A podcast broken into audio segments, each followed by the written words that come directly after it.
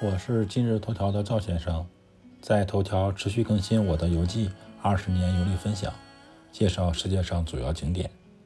本篇文章共有二十五张照片。今天是二零二一年的端午节，按照惯例，超过三天的假期就要陪孩子们在山里玩几天。晚上回家打开头条，发现一个多月没有更新游记了。最近的一篇游记。还是今年五一在山里更新的。这半年在折腾公司两个新的方向，希望能成功。天道酬勤，这是题外话。我在瑞士没有滑雪，很遗憾。但是第一次经历滑翔伞，也算一个难忘的经历。因特拉肯和格林德瓦尔德都适合玩滑翔伞。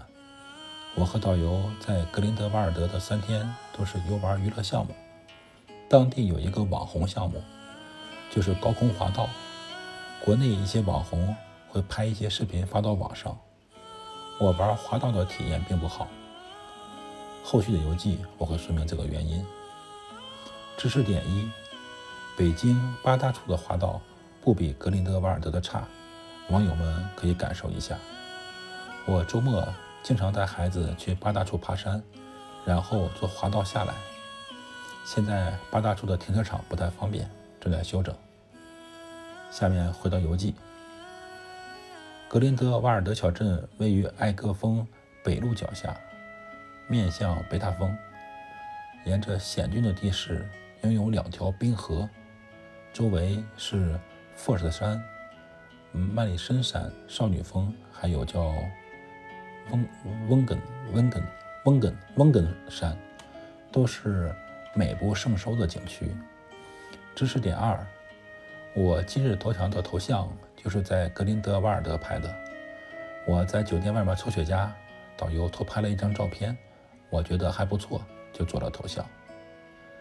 这个小镇的一面山坡被称为梦幻山坡，不管是晴朗的夏天，还是阴翳的深秋，都适合拍照。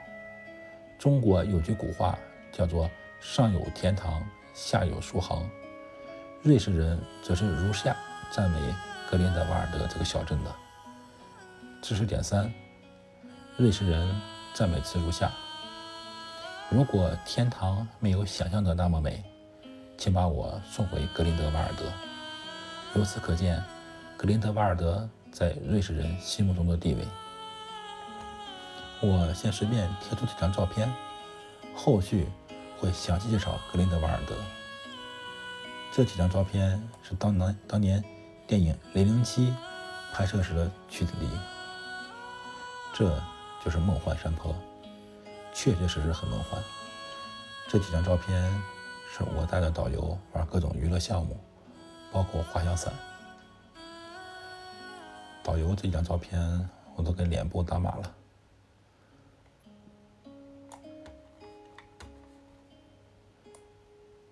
赵先生，二零二一年四月三十一日。